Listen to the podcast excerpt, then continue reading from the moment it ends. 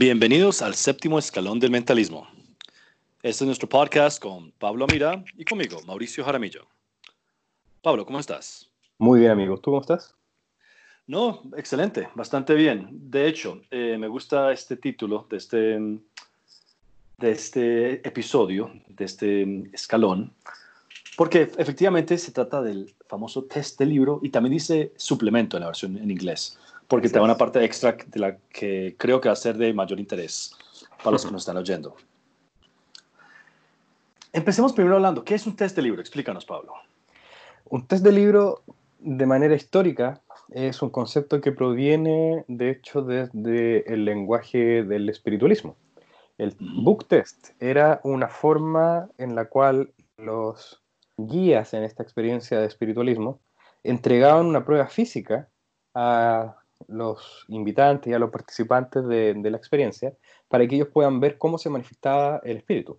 Y es muy interesante incluso, entre paréntesis, ver que el espiritualismo nació como una religión, como una forma de poder buscar alguna mirada espiritual de la vida y una creencia.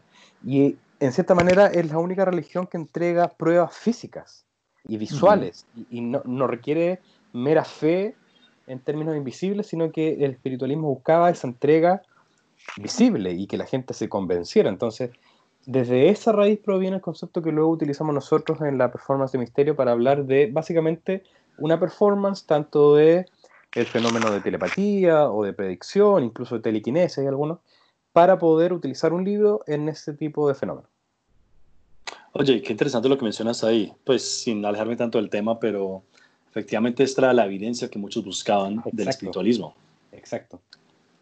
Bueno, Y había muchos test, pero como decimos, eh, uno de los test que era interesante era con el libro. Y también, aunque suene un poco hereje, lo que hacían era también hacer un book test con la Biblia. Entonces, hablaban de, poder revelar distintos versículos o mensajes. Entonces, de pronto el, el medium ahí revelaba un versículo y la respuesta de, de, la persona aparecía en un versículo de la Biblia.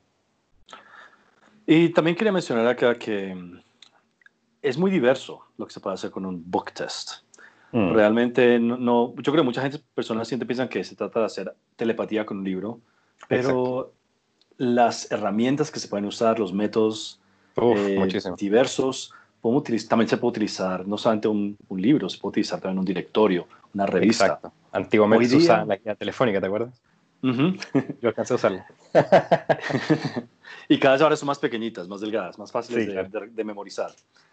y también incluso hay muchas aplicaciones que hacen algo similar, que creo que las mm. podemos empezar a incluir en esta categoría a su manera. Pablo, dime, ¿cuándo es apropiado utilizar un test de libro? Yo creo que esa respuesta nace obviamente de una persona que tiene la pregunta, que observa la pregunta, y es muy importante darse cuenta de que la respuesta tiene que encontrarla uno. Yo no, le puedo decir a alguien, mira, usa el book test porque es una herramienta que sirve, porque obviamente estoy hablando de mi experiencia y en mi contexto de performance sirve, porque desde mi lugar de performance yo entiendo que hay motivaciones naturales para usar un libro, porque la pregunta clásica es, ah, pero si fuese mentalista real no debería usar un libro. Y la, y la respuesta a eso es sí, no, porque ¿qué es un mentalista real? Un mentalista real eres tú. Eso decía casi y estoy completamente de acuerdo con él. ¿Cómo hace un mind reader lo que hace? Como yo lo hago, porque yo soy un mind reader, y es una respuesta tan simple pero tan profunda a la vez. Entonces, si la persona que nos escucha se cuestiona demasiado el hecho de por qué un libro, bueno, no lo use, así de simple. Pero si lo quiere usar, se puede dar cuenta de la riqueza conceptual que tiene un libro. Y eh, el, para mí el libro es un elemento mágico, es un elemento que te abre eh, la mente de otro ser humano, la creatividad de esa persona que estaba escribiendo, es un elemento que rompe el tiempo porque estoy leyendo palabras que alguien escribió quizás hace mil años, dos mil años. Entonces, el libro es una fuente maravillosa de posibilidades solamente si uno quiere verlo. ¿Cómo lo ves tú, amigo? Pues a mí me parece que el, el test de libro es tan diverso que se puede utilizar en, en la mayoría de escenarios. Se puede usar en una tarima grande, se puede usar de cerca, puede ser algo improvisado en la biblioteca de alguien, puede mm. ser en una tienda de libros, puede, se, puede, hacerlo con enciclopedia. Es, hay, hay, muchas cosas que son posibles mm. con un test, incluyendo, pues, si, si tú trabajas con una Ouija y tú quieres coger una Biblia y hacer algo que, que leen una, una parte de la Biblia y te aparece una estigmata en tu mano, pues bueno, mm. yo no haría esa clase de presentación, eh, pero a muchos sí les puede interesar. Así que piensen en el poder de un libro. Por ejemplo, algunos que quieren de pronto utilizar la Biblia satánica, otros van a querer utilizar la Biblia normal, algunos van a querer utilizar libros de Aleister Crowley mm. o algo que tenga que ver con historia para contar una historia de un fantasma, un espectro. Así que se presta para todas clases de situaciones. Mm. Dicho eso... Dentro de, dentro de la magia mental hay algo interesante que ocurre, que yo no utilizo esta, este tipo de, rutina, pero el Pegasus Page también es un tipo de... claro, un tipo de efecto de tipo magia mental, si uno quisiese llamarlo así, pero es muy interesante. ¿Tú, lo haces en tu repertorio? No, en mi repertorio no, realmente. Lo he hecho en... Lo he hecho con amigos de cerca. Como cuando le quiero hacer algo especial a, una, a un amigo o una amiga, de vez en cuando. Yo no creo que lo haga más de una vez cada dos años, para serte sincero. Pero es, un, es una gran pieza de magia mental. Ahora, Pablo, em, creo que es importante aquí mencionar que este capítulo de Corinda no tiene un índice y es más que todo efectos con libros. Exacto. Eh, y bueno, y menciona unos métodos muy buenos, pero no vamos a hablar de esos efectos porque creo que terminamos hablando de metodología. Hablemos un poco más bien sobre qué hace que un test de libro sea impráctico. Mm. Por ejemplo, yo siento que si tiene demasiado proceso, como mm. Pablo, por favor, coge dos dados, lánzalos, mira el total ahí, súmalo, multiplícalo por dos. Ahora, mm. coge esta baraja que acabo de mezclar y quiero que por favor cuentes a ese número en la baraja, vas a encontrar una carta y te va a decir el número de página y ahora también mueve los dados de nuevo y, y el, el, número que nos salga va a ser la palabra de esa oración que vamos a usar Bien, y esa la tengo acá dentro de esta caja con un dragón. Sí, Uf, tengo una experiencia así, amigo, un recuerdo.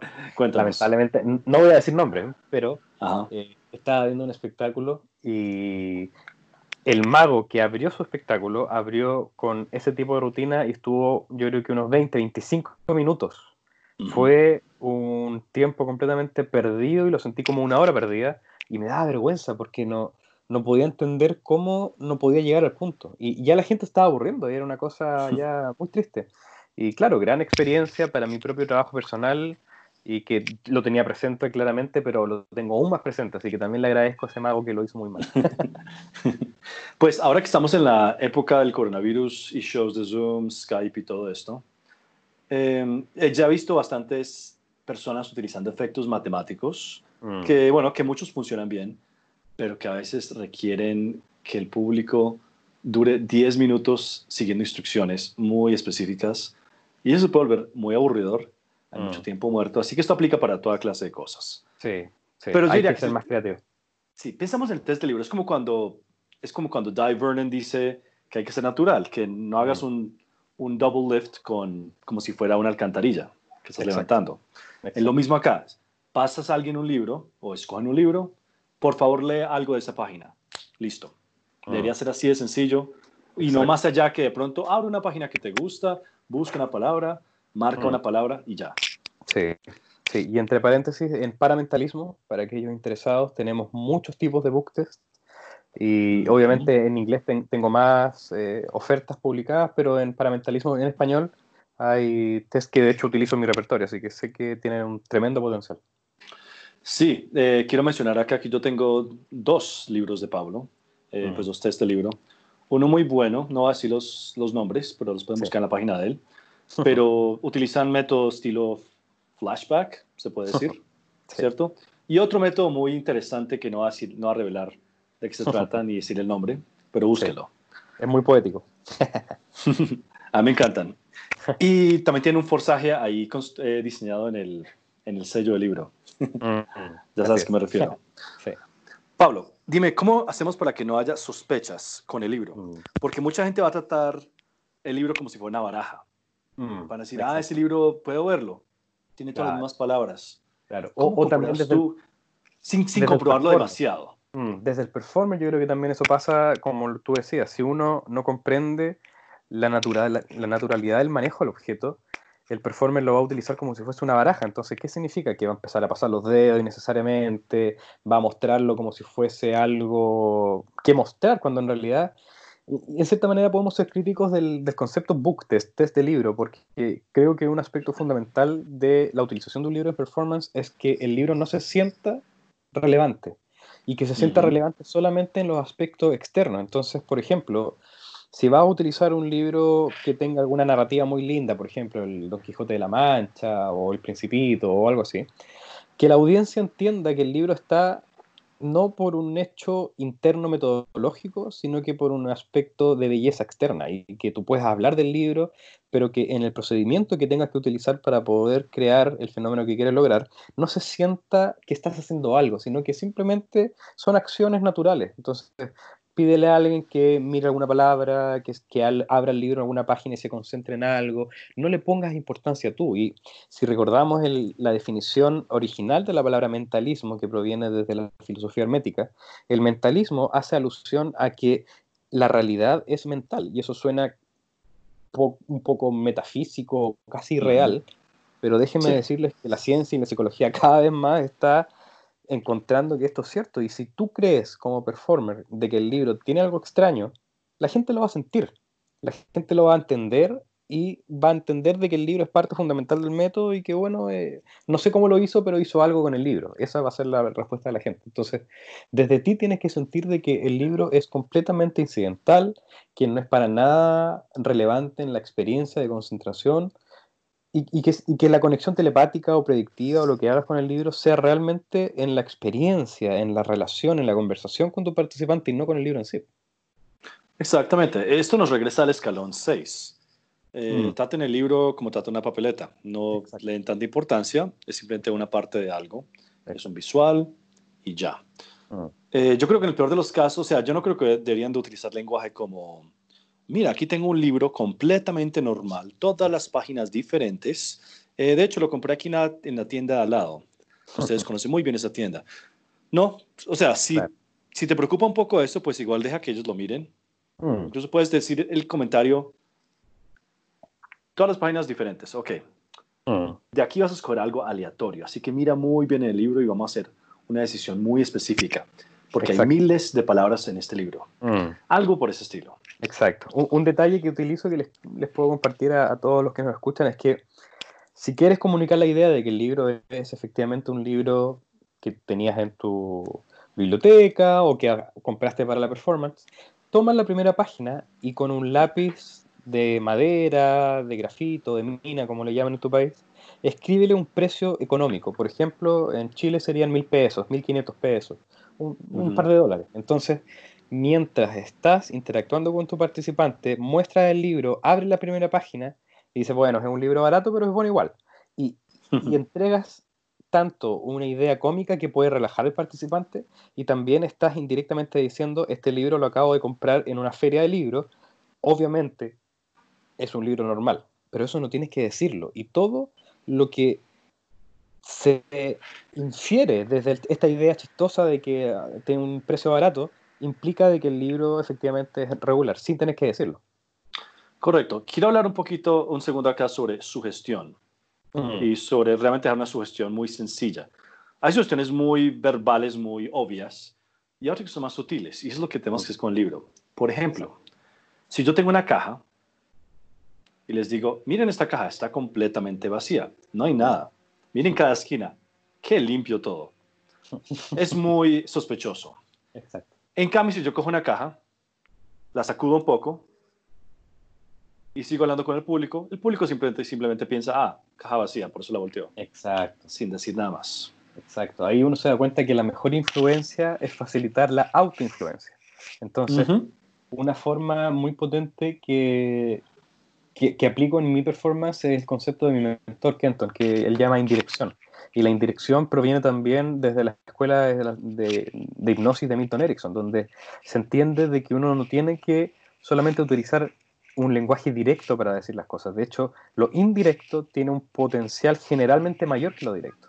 Y a veces nos podemos confundir porque venimos desde esta escuela del ilusionismo y de los trucos donde uno quiere engañar. Entonces, si uno quiere engañar, tiene que dejar claras las cosas, que la gente sepa las cosas y luego engañarlos para que no sepan cómo se hizo.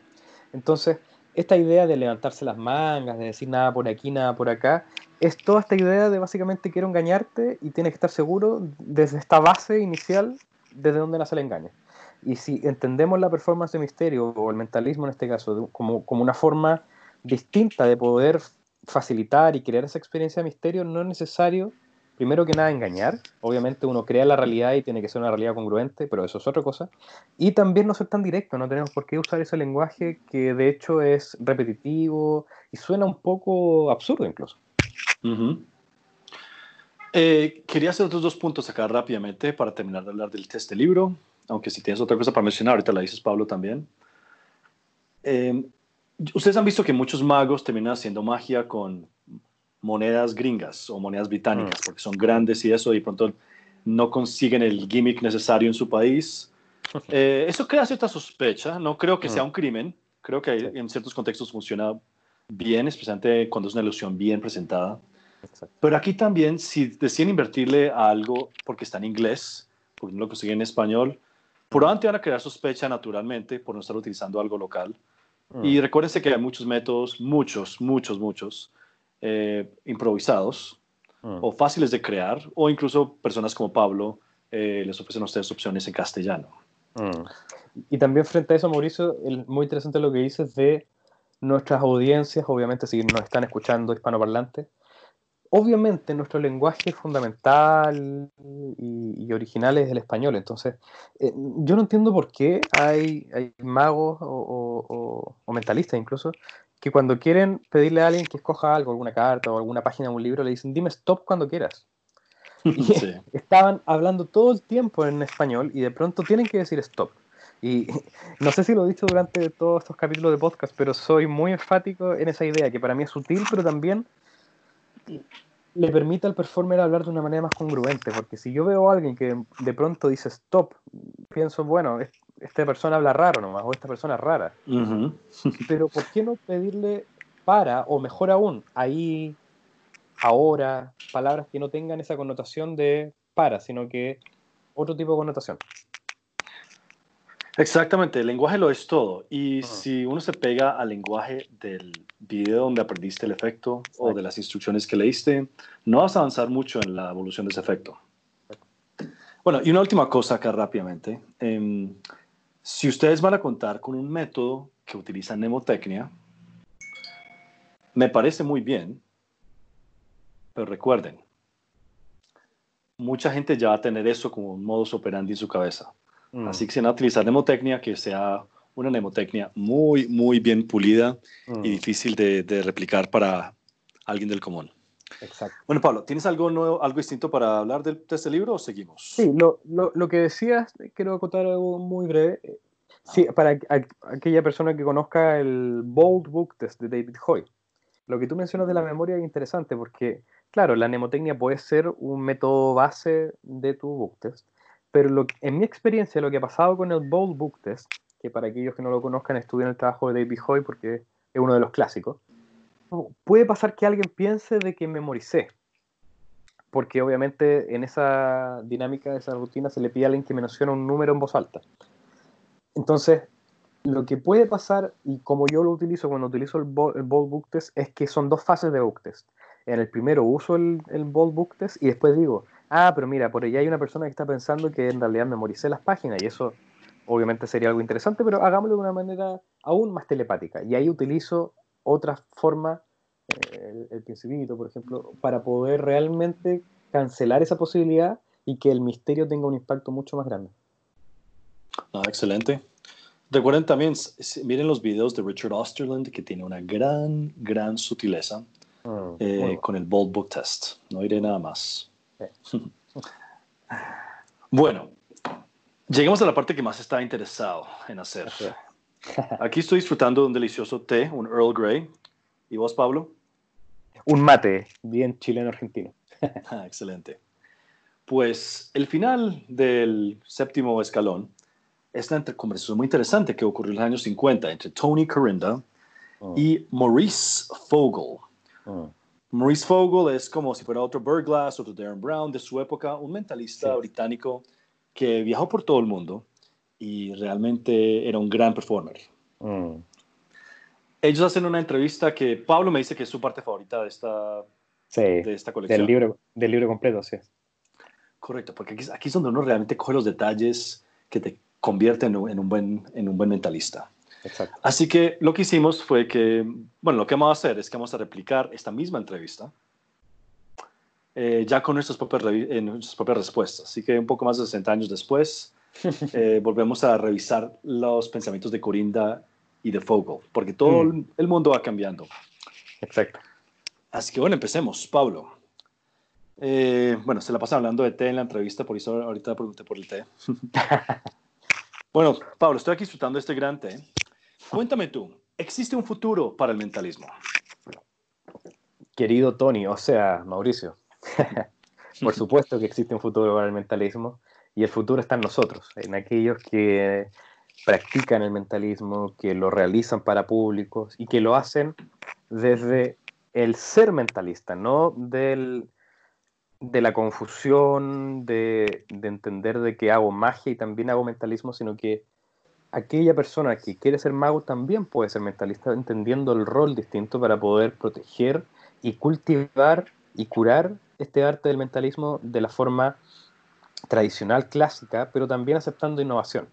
Y dentro de la innovación podemos ver, por ejemplo, todo este auge que hubo hace un tiempo con la presentación psicológica y del lenguaje no verbal que proviene de Rembrandt y de otros, ¿cierto? Entonces, va siempre evolucionando, va siempre cambiando, pero no por eso tenemos que perder los, los orígenes, la esencia y siempre permitiendo que el mentalismo viva en el futuro y de eso depende de nosotros. Muy bien. Yo justo hace unos años estaba en el EMC Conference y le pregunté a Max Maven mm. esta misma pregunta. ¿Qué viene para el mentalismo? ¿Cuál es el futuro del mentalismo? ¿Qué ve él? Mm. Y él me dijo, eh, no, no te puedo responder esa respuesta. No, no tengo una respuesta propia. Solamente te voy a decir que viene una evolución porque en estos momentos hay un niño de 11 años, está obsesionado con sus libros de mentalismo, probablemente encerrado en su cuarto, Mm. No tiene muchas salidas sociales, las va a tener después. Pero está creando una idea original y un concepto mm. y una premisa que mm. va a revolucionar todo. Así que, ¿qué viene? Yo no sé, pero yo sé que viene en camino porque esa ha sido la historia de la magia y el mentalismo. Exacto. Muy lindo. Bien. Ahora, eh, don Pablo, don Maurice Fogel, ¿qué cualidades y características hacen que alguien se convierta en un buen mentalista? muy buena pregunta. Las características creo que son fundamentales en el sentido social, en el sentido carismático, en las habilidades que uno puede desarrollar a ese nivel, más que en los aspectos técnicos. Creo que la técnica en el mentalismo, aun cuando es muy potente y necesaria absolutamente para poder crear la performance, creo que en cierta manera está no sobrevalorada, pero sobreenfocada a través de nuestra mirada porque creemos que tenemos que saber todo y, no es absolutamente necesario. Yo conozco algunos performers que se especializan a nivel técnico en solamente algunas ideas y eso es lo que utilizan en performance y tienen su acto y su acto ha sido pulido por los años y no saben tanto más que eso y obviamente tienen curiosidad y compran cosas nuevas, está muy bien, pero se enfocan y creo que en ese aspecto técnico tenemos que enfocarnos para aprovechar muy bien nuestro tiempo y que ese enfoque nos permita poder crear una experticia. Entonces, por ejemplo, en tu caso, Mauricio, yo sé que tú doblas metal de una manera muy profunda y muy potente. Entonces, de seguro tú le has aplicado mucho más tiempo a tus habilidades de performance, de psicoquinesia, a otro tipo de habilidades, en otro tipo de experiencia mentalismo, porque es lo que te interesa. Entonces, si intentamos abarcar todo, no vamos a apretar nada. Yo creo que el, mentalista tiene que tener esas cualidades de enfoque técnico, de apreciación en términos sociales, interpersonales y también apertura a todas las dimensiones del saber. Eh, y eso me refiero de que aprenda ciencia, aprenda psicología, obviamente todos estos eh, conocimientos pragmáticos están muy bien, pero me parece un tanto extraño cuando la persona interesada en el mentalismo no se interesa por los temas metafísicos o esotéricos o, que tienen una, una, reacción adversa frente a ese tipo de temas de manera natural porque piensan que todo es sugestión y todo es ilusión. Entonces también yo le invito a la persona que sea interesada en el mentalismo que vaya un poco más allá, que no crea todo absolutamente, porque también hay mucha charlatanería y, el mundo metafísico no es la excepción, pero también que permita darse cuenta de que hay misterios, de que hay formas nuevas de entender, hay formas antiguas de vivir y que también tienen un gran valor para el mentalismo. Es una muy buena respuesta, Pablo. Yo estoy totalmente de acuerdo y creo que no siempre es la persona más interesante en el cuarto en el que uno está. Exacto. Por su conocimiento de diverso. Mm. Bueno, echémosle un poco de gasolina al fuego. ¿Es bueno mezclar magia y mentalismo en un acto? Uy, uy. Mi opinión personal es que considero que no hay ningún problema, salvo que el performer no se entienda como un mago y un mentalista, sino que solamente como un mago, o también solamente como un mentalista, aunque me parece que he visto muy poco de esos casos. Pero ¿a qué me refiero con eso? Es entender que uno como persona tiene muchos roles. Entonces yo como Pablo no soy solamente mentalista, también soy psicólogo, también soy músico, etcétera. Me dedico a varias cosas. Entonces, cuando yo estoy en escenario y si por alguna razón quisiese hacer magia, tengo que entender que no es el Pablo mentalista que está actuando, es el Pablo mago. Y para los magos es lo mismo. Si yo en un momento estoy haciendo un acto de magia y que sea un buen acto de magia, no simplemente algo trivial ni que realmente sea un truco más que una experiencia mágica, después si hago mentalismo, la gente va a comprender que son cosas que puedo hacer también. Entonces, este mago puede hacer desaparecer eh, una carta y que viaje al bolsillo de alguien, pero también puede leer la mente. Y, y si ambas propuestas son congruentes, son naturales y se sienten reales, no, no veo por qué no se pudiese hacer. De hecho, eh, Richard Osterlin, eh, como ejemplo, Kenton Nepper también y otros varios, hacen magia, pero es una magia que se siente mágica, no es un truco sin ninguna sin ningún interés más allá de lo visual, eh, es algo que se siente mágico, algo que se siente extraño y, y, es un tanto injusto llamarlo truco, porque realmente, por ejemplo, cuando Richard Osterlin toma anillos prestados y los une... Como lo hacía Dunninger. Exacto, o como Kreskin también, se siente como magia pura, no se siente como un truco. Entonces, luego él lee la mente y claro, todo eso se queda bajo un ambiente de misterio, de magia, y está muy bien. Bien, bien. Pablo, háblame sobre comedia en el mentalismo. Uy, es interesante porque tengo una opinión similar a lo que recuerdo que dice nuestro colega Fogel, que es que la comedia es, primero que nada, mucho más allá de hacer humor. Si, si vemos la palabra comedia de su manera original, proviene de las bases del teatro, que, y las bases del teatro son las expresiones de la vida en su completitud en tanto comedia y tragedia. Y, y, la comedia, nuevamente repito, no es algo que sea cómico solamente. Lo cómico es algo, es una historia o un momento que termina en una forma positiva. Y el teatro por eso tiene este símbolo de la máscara sonriente y la máscara triste. Esa es la comedia y la tragedia. Y la comedia originalmente es que una historia termine de manera positiva. Entonces, si nos referimos directamente a la idea de la comedia como algo cómico, algo humorístico, por supuesto, el mentalismo puede tener momentos de comedia, momentos de humor, momentos de relajo, pero que nunca vayan en contra de la experiencia profunda del mentalismo. No hagas un chiste cuando vas a revelar una palabra o cuando estás doblando metal y nada, si en realidad esto es, y hacer algún chiste que va a trivializar al fenómeno, eso absolutamente no pero en todo momento cuando sea necesario, de hecho muchas veces es muy relevante agregar comedia al mentalismo porque si no queda muy monótono, queda muy pesado y muy serio y como lo hemos conversado, el mentalismo no tiene por qué ser serio, tiene que ser importante y eso es distinto. Totalmente. Uno mira a alguien, como Max Maven o Darren Brown, los poder muy serios en sus shows de televisión y cosas, pero también utilizan mucha, mucha comedia. Mm, y creo que algo interesante en utilizar humor oscuro mm. y también humor del momento. Mm. Y bueno, creo que este es un momento apropiado para yo también decir algo acá a todos nuestros colegas en las artes mágicas. Y es parar de utilizar humor machista. Mm, o un poco coqueto, creepy, sexual, mm. que se lo he visto a mucha, mucha gente. Y eso, les voy a decir una cosa, eso incomoda mucho, eso aísla al público. Exacto. Y no hay por qué hacer chistes así con mujeres, con hombres, con nadie. Así que revisen bien sus guiones. Exacto. Bueno, eh, ¿cuál es la mejor actitud para tomar con un público? Eh, ¿Tú les haces pensar que eres un psíquico de verdad o les avisas que deben de formar su propia opinión? Pues de nuevo esto llega al mundo de disclaimers. sí. Háblanos un poco de eso. Sí, yo creo, amigo Tony, o sea, Mauricio, que mm, lo fundamental, más allá de la premisa que uno tenga como performer, si uno lee el lenguaje corporal o si uno capta las energías, etcétera, que uno sea congruente y genuino si uno va a entregar una premisa, tú tienes que creer en esa premisa. Entonces, si tú entras al mundo del mentalismo y quieres mencionar el hecho de que estás leyendo el lenguaje corporal, aprende sobre el lenguaje corporal. Entonces, la actitud no va a ser distinta mientras estés en escenario o estás fuera de escenario, porque la temática es la misma.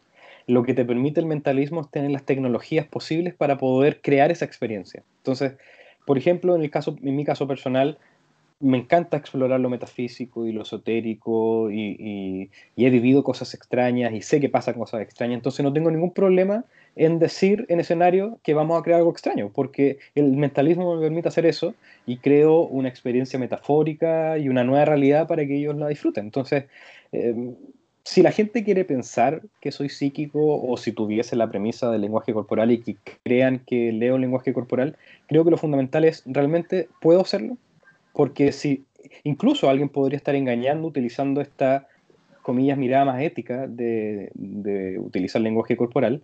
Y de hecho he conocido algunas personas que aparentemente enseñan cómo leer lenguaje corporal y la demostración que haces es una revelación de una carta. Y, como hacen alguna técnica de mentalismo de magia para poder saber qué carta está pensando la persona o escogió, están aparentemente demostrando que sí leyeron lenguaje corporal. Entonces eso no, no es correcto porque estás completamente siendo un charlatán. Entonces, obviamente cada persona va a tener su opinión y, en el término del disclaimer, como lo hemos conversado, de manera esencial no sirve absolutamente de nada, porque uno puede decir que uno está haciendo simplemente actuaciones o, suponiendo que uno tiene habilidades psíquicas y la gente va a creer igual o no. Y de la misma manera yo podría llegar a ese escenario y decir yo tengo poderes psíquicos, se los voy a demostrar y la persona que no quiera creer no va a creer, así de simple. Entonces es, a veces una pérdida de tiempo intentar convencer previamente, deja que lo que tú hagas se exprese y que lo que tú expresas sea genuino. Bien, y en cuanto a credibilidad, con, ¿tú dirías que la edad importa en el mentalismo? O sea, es, ¿hay mayor credibilidad si te pareces a mm. Kenton Nepper o a Max Maven? ¿O un niño de 13 años puede enloquecer al mundo? Mm. Yo creo que es difícil, pero no imposible que un niño enloquezca al mundo, porque si vemos de manera muy esencial esta mirada del niño maravilla o, del hipnotizador más pequeño del mundo, como lo era Kreskin en su infancia, o cualquier tipo de esas declaraciones bien extrañas, o lo que conversamos también con el, escalón de vendas, cuando hablamos de estos niños que se les enseña a la demovisión, tiene también una atracción interesante el hecho de que un niño con su baja edad pueda tener esas habilidades, pero creo que de manera general sí. Eh, mientras más experiencia uno tenga, eso se, se, asume por la edad. Si aparece una persona con canas y con una actitud de mucha presencia en escenario, uno va a asumir que la persona sabe. Y de la misma manera, si viene un, un niño pequeño, un joven, un adolescente, con una propuesta muy débil que se asume de que no es buena, no va a ser bueno y, se alude también a un tema de edad. Pero, pero por sobre la edad también está la experiencia y, también insto a los jóvenes que nos están escuchando de que tomen experiencia, de que exploren su pasión dentro de lo que están viviendo en el mentalismo para que puedan proyectar una energía mucho más madura de la edad que tienen. Y es curioso porque uno de nuestros colegas, el mexicano Alain Belón, o como se mm. pronuncia su nombre, disculpa Alain si mm. está escuchando, escuchando esto. Em, él creo, si no me equivoco, en una entrevista que yo vi con él, en, creo que fue en Conversations with Mind Readers, mm. él menciona que cuando él fue niño, él fue uno de los niños de un experimento de ah. los niños índigo. Exacto.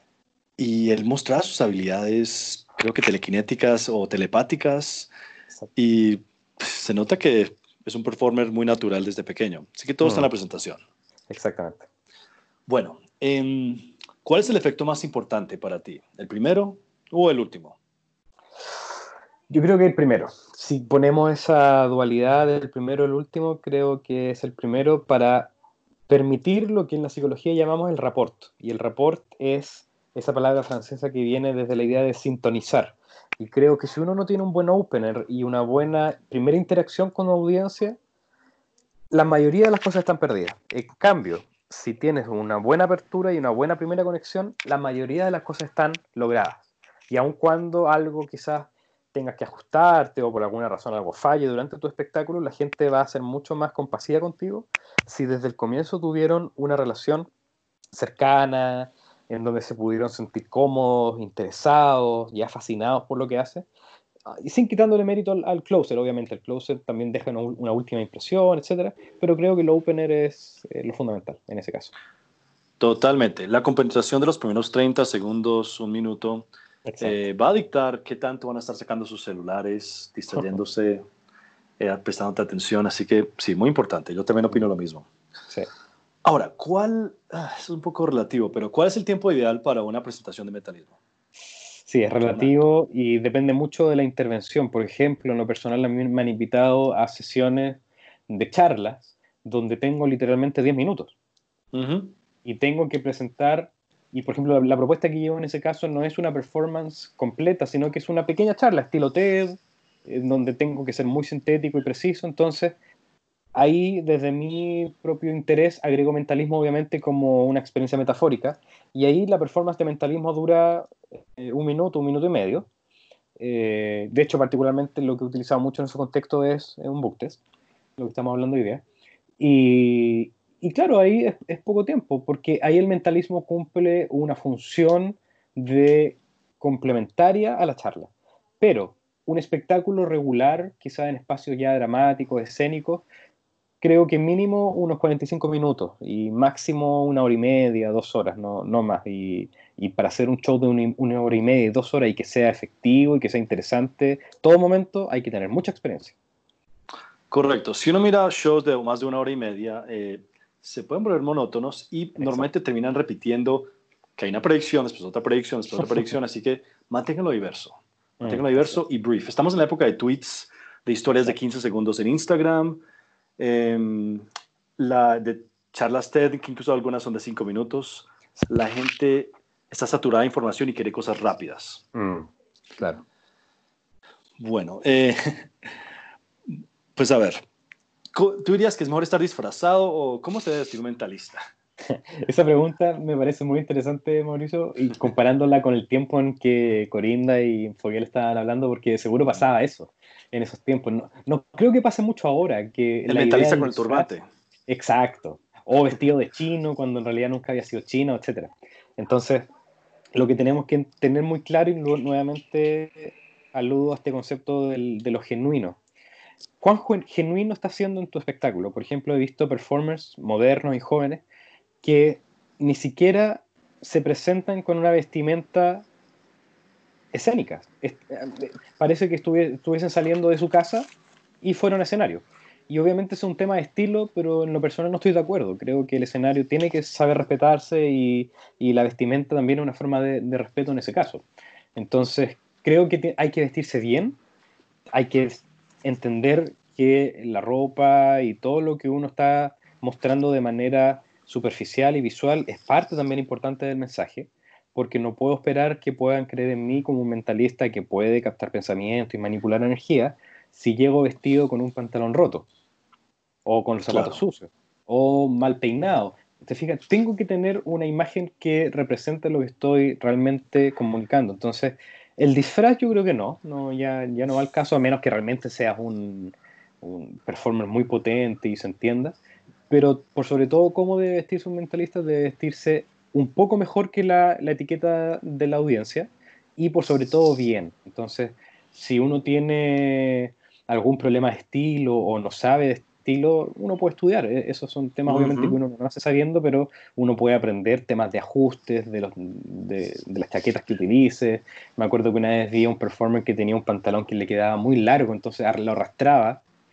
Y eso es falta de conocimiento de un sastre. Uno puede ir a un sastre que te ajuste un pantalón o una chaqueta, un terno completo, los zapatos que tienen que, tienen que estar bien limpios, que denoten importancia en lo que estás haciendo. Y, y muchas Las manos arregladas. Exacto. Uno muchas veces habla del profesionalismo en lo que uno hace y a veces no es tanto profesionalismo porque hay gente que no es profesional y que a veces lo hace mejor que profesionales, porque no es un tema de que si te pagan o no, es un tema de entender que uno tiene que hacerlo de buena manera. Entonces, si uno entiende lo que hace como importante, hay que demostrarlo en esos aspectos de la vestimenta y los accesorios y todo.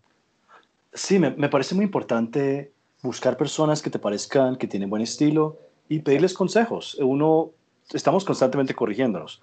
Uno siempre mira cosas de hace unos años y uno dice, ¿por qué, está, por tenía puesto eso? Probablemente estabas mal asesorado. Mm, sí. Y, ah, por ejemplo, Osterland da un buen consejo en uno de sus libros que dice, donde dice, si te compras un traje muy elegante, caro, todo bonito, no lo añes con un par de zapatos y correa feo, viejo. Exacto. Trata de mantener una, imagen bien clara, sí. Exacto, y a, veces pasa con los cinturones, que los cinturones después de un tiempo ya se gastan y se nota y se ve feo. Entonces, como bien decía Richard, uno puede tener un terno y un pantalón y todo muy bien, pero de pronto ese, ese cinturón todo roto o, o, alguna mancha. Y, y, por eso hay que estar siempre, siempre preparado y tener las posibilidades de poder, por ejemplo, tener una aguja y un hilo en la, maleta, por si se te después un botón o o si, por ejemplo, tienes algún hilo suelto en alguna ropa, nunca lo tires porque esa es una muy mala idea. Siempre córtalo con una tijera o algo por el estilo, porque si uno lo tira puede romper algún punto y, provoca más problemas. Entonces hay que tener experiencia en eso. Exactamente. Cuando, así como Pablo y yo, cuando estamos ya yendo a shows en otros lados, nuestro maletín no solamente está lleno de lo que vamos a usar en el show, puede mm. que tenga medicamentos, puede que tenga lentes de contactos extras porque van a ocurrir cosas que no nos pasan en la casa practicando. Así es. Muy bien, Mauricio. Bueno, entonces ahora damos vuelta al rol, ¿cierto? Yo, yo soy Tony, tú eres... Tú yo soy Mauricio Fogel. Tú eres Mauricio Fogel. Muy bien, Mauricio. ¿Cuántos efectos serían apropiados en un acto de mentalismo? Bien, aquí estoy disfrutando de este delicioso té. ¿Qué tal tu mate? Muy bien, ya se me está acabando, pues muy bien. A ver, ¿cuántos efectos? Eh, de nuevo, eso es como el tiempo que hablamos ahora. Eso es relativo, pero yo diría que yo normalmente no hago más de tres a seis efectos por presentación de una hora. Mm.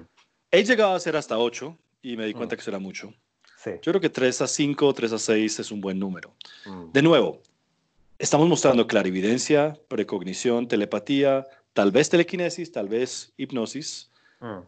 Eh, tenemos, no podemos estar repitiendo la el mismo efecto. No crean que siente porque hicieron una cosa subliminal, la vuelven a hacer al final, o una predicción seguida por otra predicción, seguida por leer la mente tres veces seguidas. No, sean breves, muestren lo que hagan y hagan sus efectos más poderosos. No ah. metan relleno. Si hay un efecto relleno, probablemente es bueno quitarlo. Exacto. Y, y, cómo, y una pregunta para eso, amigo. ¿Cómo haces, por ejemplo, que alguna rutina que tú sabes que dura 3, 4 minutos en, de la manera más sintetizada dure 8 o 10 minutos. Bueno, siempre están listos con un plan B, C, D, E, F, G y ojalá H, porque las condiciones van a cambiar. Les voy a decir una cosa, ustedes van a estar en televisión, tienen ya listo todo, y se acerca el productor y les dice, oye, o te dice en el micrófono, mm. oye, eh, por favor, haz dos minutos menos, ya nos toca cortar la comercial. Mm. O te dicen, por favor, ¿puedes hacer cinco minutos más? Ah. Y pues bueno, ahí yo no creo, yo no soy de los que cree que deberías tener una baraja invisible, decir, ah, listo, una cosa más, porque ustedes quieren presentar su material más fuerte. Así que tengan listo un discurso, una narrativa interesante para alargar lo que está pasando y meter una historia ahí interesante a eso. Y no se pongan a hacer efectos de relleno simplemente porque necesitan más tiempo. Exactamente. Muy bien. Y lo que mencionaste, referente a entregar una experiencia potente es muy importante. ¿Y cómo lo conectas tú eso al opener? ¿Qué se necesita para crear un opener increíble? el tema del opener es otro tema bien controversial. Mm, ah, yo, opino que debe ser un opener rápido, que es, primero que todo, que haya un monólogo interesante, divertido, te presenta como alguien que compenetra con el público, es ah. simpático o fascinante, no sé. Ah o asusta, dependiendo de tu personalidad, pero que el monólogo siga, fluya hacia la primera cosa que van a mostrar, que sea rápida y directo al grano. Si ustedes hacen un efecto increíble, pero con mucho proceso, el, pueden perder al público desde el principio. Exactamente. La importancia de poder crear esa conexión para que no se pierda, para que se mantenga ese nivel de impacto. Muy bien, amigo. Y ¿Cómo garantizamos un final fuerte en nuestro show? Ay, ay, ay. Yo en, eventos corporativos siempre me preguntan, bueno, ¿y cómo vas a terminar? ¿Qué tal si tenemos cañones de confeti, el público y hay música fuerte? Y yo les digo, bueno, eso puede ser un final fuerte para un mago, ah. o incluso para un mentalista también, aunque no está en, mi personalidad. Ah. Eh, yo, soy, yo me presento como, como, si fuera un conferencista muy interesante, ah. realmente. Así que ¿Cómo garantizo un final bueno? Yo creo que sí es, es que también depende si lo estás haciendo en un teatro o para un público corporativo. Pero lo importante es primero garantizar, como dice, como dice em, Bob Cassidy en su, em, en su Complete Principia Mentalia, mm. él dice, no dañes, que no, no importa si haces errores en la presentación, pero no tengas un error en el, el efecto final. Así que ah. ten un efecto que sabes que no vas a fracasar. O si hay una onza de fracaso que tú sabes que puede pasar, ten listo ese plan B, C, D, F, G, H, que igual sabes que va, a ser impactante para no terminar en una ah. nota baja. Ah. Así que solo puedo decir eso. Garanticen que lo tienen muy bien ensayado, es fuerte y no van a cometer un error. ¿Qué significa eso? No dependan mucho en el público. Exacto. Porque el público pues, les puede ayudar a cometer un error al final. Hagan algo que está bajo su control, pero se ve masivo. Por ejemplo, algo muy práctico y sencillo es tú leer la predicción y no permitirle a una persona de la audiencia que lea la predicción. ¿Por qué? Porque al pedirle a alguien que lea la predicción le está entregando la mayor importancia a la posibilidad de que esa persona lea bien o lea mal. te puede arruinar todo ese esa tensión que construiste durante toda esa rutina de predicción y luego le pides a alguien que lee y esa persona no lee bien o se equivoca, lee algo mal, es muy anticlimático. Entonces, ese es un detalle interesante. Gran consejo, Pablo. Sí, muy bien, amigo. Entonces, ya hemos visto el final fuerte y referente a la originalidad. ¿Qué tan importante para ti es ser original? Me parece muy importante para mí, pero no me parece vital porque yo sé que hay muchas personas ah. que son buenos performers, eh, son muy buenos estudiantes del arte, pero no necesariamente están creando cosas nuevas. Y creo que no se debe satanizar a alguien por eso. Mm. Pero dicho eso, si quieres vender tu acto y ser una persona que vende y que es reconocida, ten un acto original. Mm. Porque si tú, si tú tienes un acto que nadie más tiene, mm. pues ahí tienes tu punto de venta.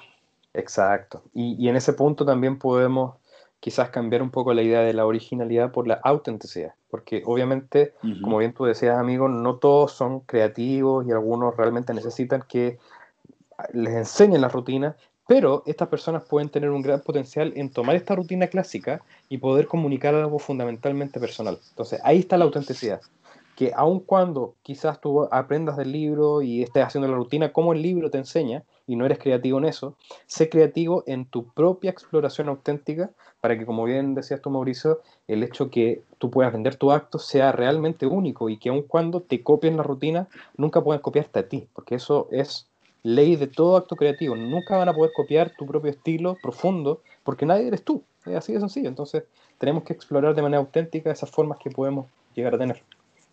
Bien dicho. Mm.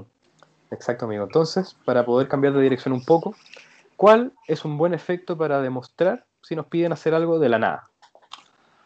Ah, bueno, aquí viene el tema que muchos quieren hacer propless, me parece muy bien. Mm. Eh, pues a veces utilizo mucho, uso mucho Spanglish acá, pues no estar utilizando utilería y cosas. Sí, claro. Em, yo me alejaría de cosas que requieren decir, bueno, tienes una baraja por ahí, sino que yo más bien haría algo más cotidiano, como decir, bueno, tienes un, tienes un llavero ahí, tu billetera, sácalo, tu celular. Mm. Eh, ¿Por qué no desbloqueamos tu celular? Mm. O simplemente adivinar una palabra o un país que la persona está pensando. Así directo. Mm. No trato de sobrecomplicar las cosas porque estoy realmente mostrando qué es lo que hago.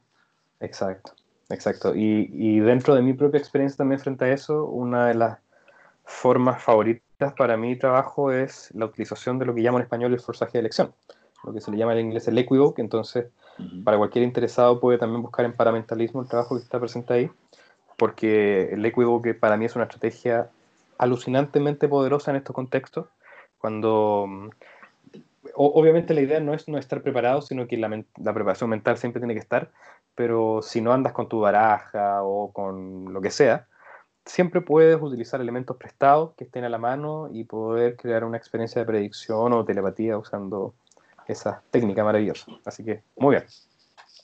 Amigo, para poder continuar nos quedan algunas preguntas dentro de nuestro temario. ¿Qué recomiendas para escoger ayudantes del público para que suban a la tarima? Uy, esto es una pregunta muy importante en mi opinión. A todos nos ha pasado que tenemos listo nuestro show, todo va fluyendo y decimos, ¿quién me quiere ayudar?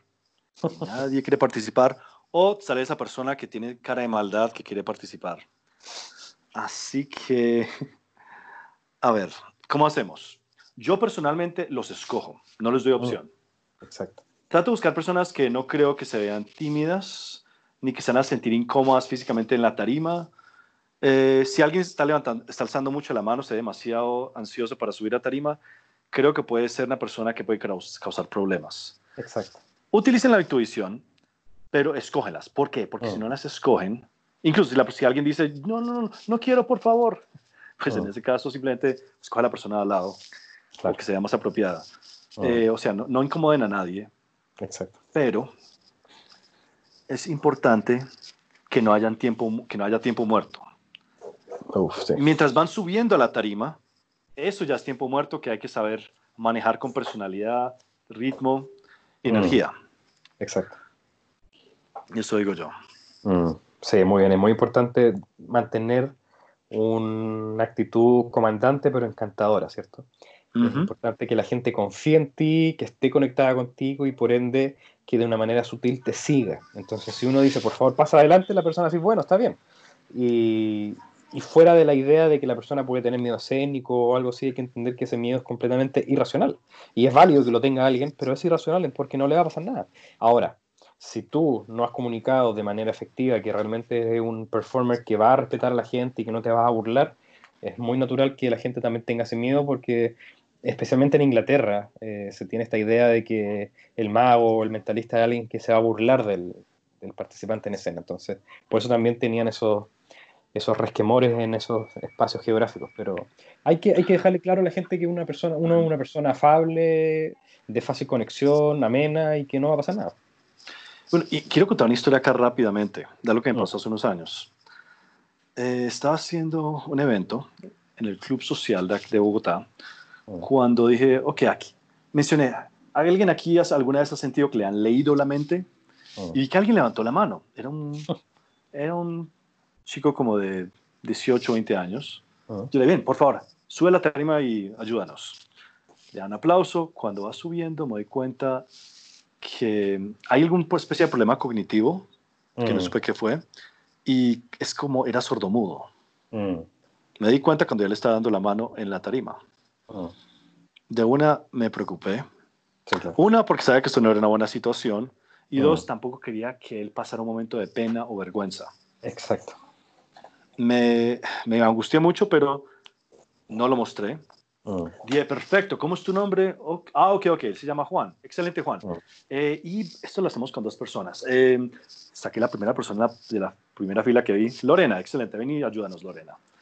Bien, Lorena, tú vas a pensar en lo siguiente y Juan va a, tú vas a, mira, tú vas a tocar uno de esos colores, yo me voy a voltear. Mm. Y vamos a crear una, una idea eh, combinada entre los dos. Y la verdad me salió súper bien, hubo un gran aplauso, él se vio muy bien. Pero imagínate donde yo hubiera dicho, ah, eh, disculpa, eh, Juan, ¿te puedes sentar, por favor? De, qué pena. Sí, sí. Imagínate esa situación. Claro, no. Y solo quiero decir que he visto eso ocurrir en varios shows con otras personas. Sí, y cosas peores. Que, y obviamente, como bien decías tú con el guion, estos guiones machistas, misóginos, tenemos que estar eh, muy conscientes de nuestra realidad, de una realidad inclusiva a todo nivel, con discapacidades, con distintas diversidades, y tenemos que entender que lo que hacemos nosotros también es un, es un, acto comunicativo y conceptual. Entonces, si estamos hablando de la mente y cómo la mente nos conecta a todos, pero después invito a alguien y le digo que no porque es sordo o lo que sea, no, no, no es para nada congruente. Muy bien, amigo, muy buena respuesta. Entonces, también ligado a eso, ¿cómo prevenimos tiempo muerto y la incomodidad con eso, especialmente si alguien no quiere subir a la tarima? ¿Cómo lo podrías evitar tú?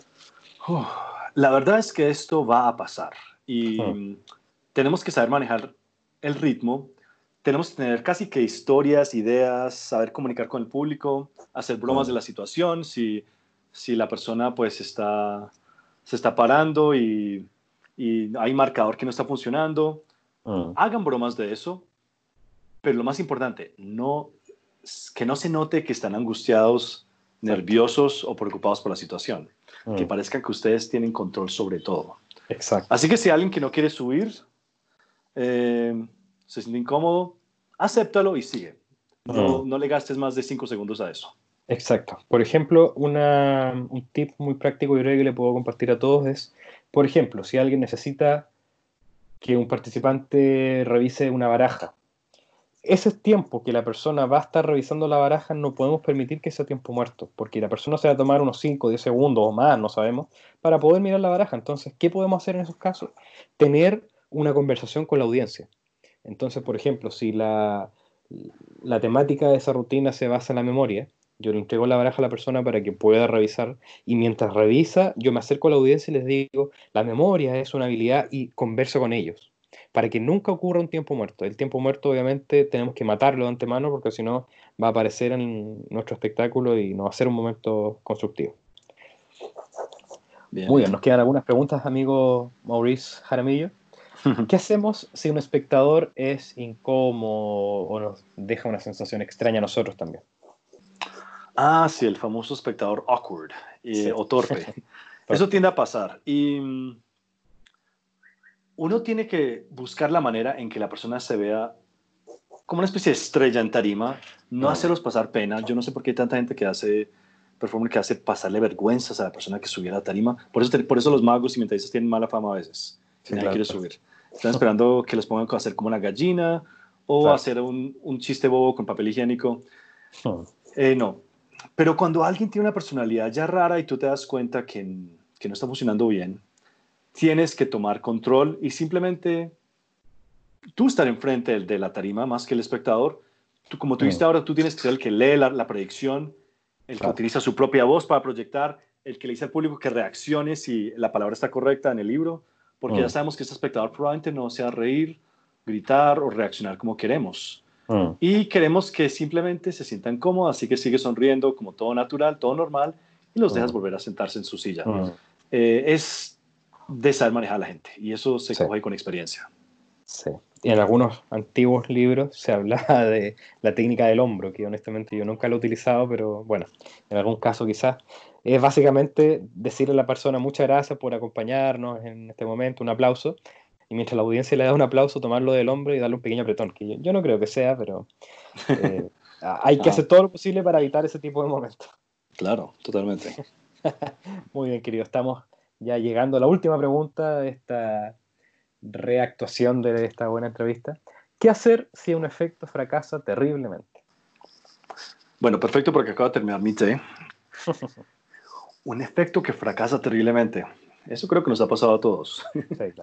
Todos tenemos una historia o dos para contar. Em, esto de nuevo regresa al punto de tener un plan B, C y D, pero yo voy con la respuesta de mi antiguo amigo Maurice Fogel, y es que si eso pasa, acéptalo y sigue. Mm. Eres humano, pero ojalá esto no sea el efecto final. Mm. Y tal vez puedas explicarlo de manera muy sencilla, que sea importante que no te vean angustiado. Si tú te angustias, el público se angustia o se ríen de ti. Porque te van a ver, ahora tú vas a ser la persona incómoda. Van a decir, uy, le dio pena que no le funcionó. Y no, hay que ser natural, decir, ok, bueno, no funcionó. Más bien, Juan, quédate que tú acá en la tarima. Eh, mm. No sé qué me pasó ahí. Hagamos lo siguiente. ¿Por qué no coges ese sobre que está ahí y vamos a bla, bla, bla? Exacto. ¿Tienes listo ya algo que vas a hacer? Puede ser algo del mm. escalón 1, puede mm. ser la hora invisible si quieres, eh, no sé, lo que quieran, pero tengan algo listo. Em, y aceptan, es natural fallar. Pero de, nuevo, sigan las palabras del gran Bob Cassidy, no fracasen en el final. Exacto. ¿Tú tienes algún eh, pensamiento sobre eso, Pablo? Sí, yo creo que es muy ligado a lo que dices tú, amigo, el hecho de que uno solamente va a comunicar la idea de fracaso si uno se siente en una experiencia de fracaso y yo creo que es fundamental desarrollar esa habilidad de flexibilidad, de ajuste, para que si en algún momento, por ejemplo, estás con la palabra escrita ya y tú crees que la palabra que estás pensando es perro y la persona dice androide, algo completamente nada que ver, tú dices, mmm, mira qué extraño, por un momento no estabas pensando en perro. No, bueno, se lo muestra a la audiencia, mira, intentémoslo de nuevo, no te preocupes, esto a veces pasa, son experimentos, y se continúa, y quizás puedes hacer lo mismo, ahora asegurándote que quizás el participante siga las indicaciones, depende de la metodología, obviamente, pero si tú no lo sientes como un fracaso, la audiencia no lo va a sentir como un fracaso, así de sencillo, entonces, y, así de complejo también, porque no es fácil hacer eso, pero hay que ajustarse y, entender que uno mismo también tiene que tener una actitud autocompasiva, que no todo va a salir perfecto, hay que ajustarse y y yo creo que el, la efectividad de un performer está en eso, en entender de que tiene que ajustarse y entregar por sobre todo una experiencia que se sienta interesante a la audiencia, con un ritmo dramático, interesante, que sea entretenida. Y si pasan esas cosas, continuar y, seguir sin sentir que uno es un fracasado y que, ay, pobre de mí, que nunca lo hago bien, etcétera, sino que continuar solamente. Excelente, muy bien dicho, Pablo. Bueno, creo que esta ha sido una gran conversación, de hecho, que este ha sido nuestro episodio más largo, pero creo que hay muchas cosas para sacar de acá. excelente, Pablo. Así es. Bueno, tenemos un episodio interesante. El próximo va a ser telepatía entre dos. Sí. Así que habrá bastante para hablar de eso. Así es. Bueno, estamos aquí con Pablo Amirá, con Paramentalismo. Así que espero poder verlos que nos escuchen en la próxima. Muchas gracias. Gracias, Pablo. Nos vemos, amigo.